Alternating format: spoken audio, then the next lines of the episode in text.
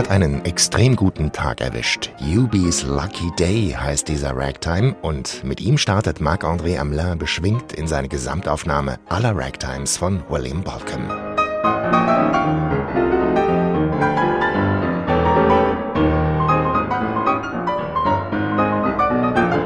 UB's Lucky Day, eine Hommage des US-Amerikaners William Balcom an seinen Landsmann U.B. Blake, der als Jazzpianist und Komponist selbst Ragtimes gespielt und geschrieben hat. Ein Genre, in dem sich auch William Balcom, Jahrgang 1938, zu Hause fühlt, genauso wie in Oper oder Sinfonik. Als ausgebildeter Konzertpianist spielt Balcom seine eigenen Ragtimes gern als Zugaben vor Publikum.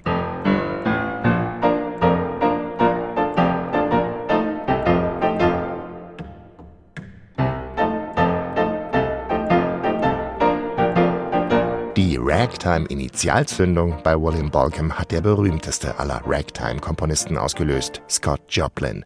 Seine Musik wird in den 1960ern und 70ern in den USA wiederentdeckt, eine Art Joplin-Revival.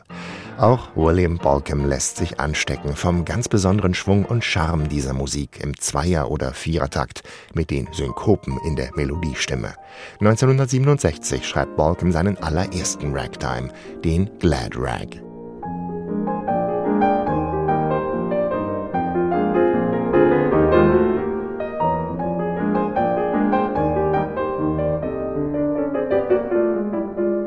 Fast alle Stücke komponiert William Balcom während der allgemeinen Ragtime-Euphorie der 1960er und 70er.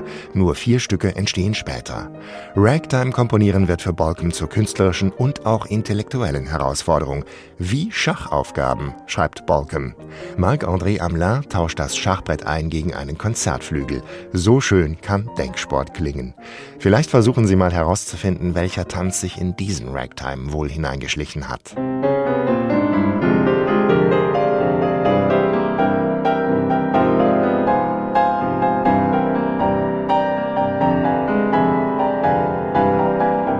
Ein Rag-Tango aus dem Jahr 1971, der Balcom wohl besonders am Herzen lag, denn er hat ihn 1988 nochmal überarbeitet.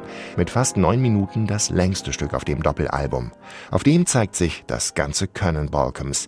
Den klassischen Ragtime eines Scott Joplin peppt er rhythmisch und harmonisch auf.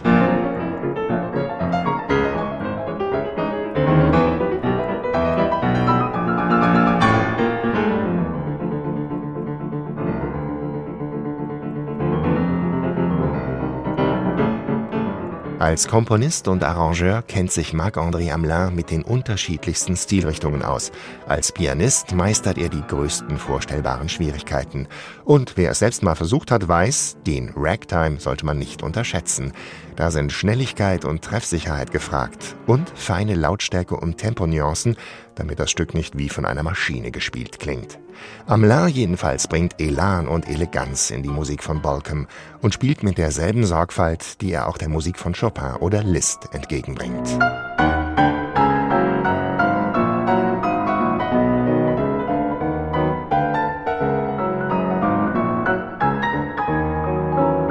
Kreativ ist William Balcom nicht nur musikalisch, sondern auch bei der Wahl seiner Titel. Das reicht vom kalifornischen Stachelschwein-Rag über blecherne Knöchel bis hin zu den drei Geister-Rags. Und darin hat auch der Poltergeist seinen Auftritt.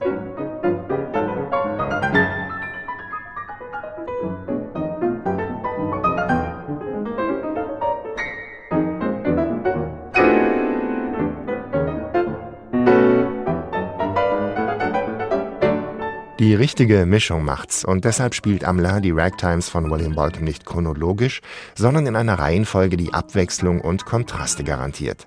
Man hört deshalb Amelin auch sehr gern am Stück zu, vom ersten bis zum letzten Ragtime und der klingt so.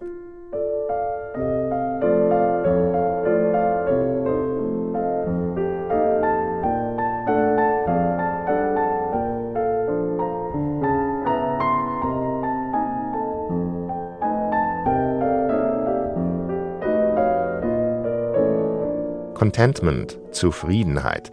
Geschrieben hat Bolcom diesen Ragtime 2015 für seine Frau, die Sängerin Joan Morris, nach 40 Jahren offensichtlich glücklicher Ehe. Auch wenn Bolcom beteuert, es sei sein wirklich letzter Ragtime, warten wir mal die goldene Hochzeit in drei Jahren ab. Vielleicht schenkt William Bolcom seiner Frau ja dann doch noch ein Stück. Und mit Marc-André Amelin hätte er auf jeden Fall schon den idealen Interpreten.